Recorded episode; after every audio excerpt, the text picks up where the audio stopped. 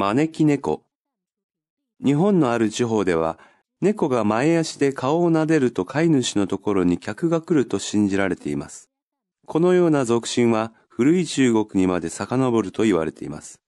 こんなことから猫が招き猫として幸運をもたらすものとみなされるようになりました。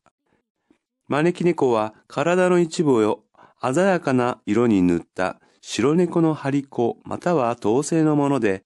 人を招き寄せる格好に前足を上げています。この格好は欧米人によっては別れを告げる時の身振りですが、日本人にとっては逆で誰かを招き寄せる身振りに似ています。招き猫は全国至るところで和風の商店、旅館、料理店などの入り口に面した棚によく見られます。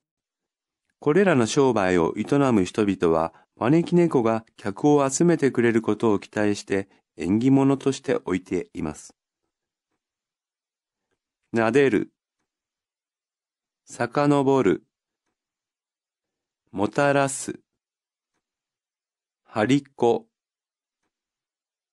招き寄せる、身振り、営む、縁起物。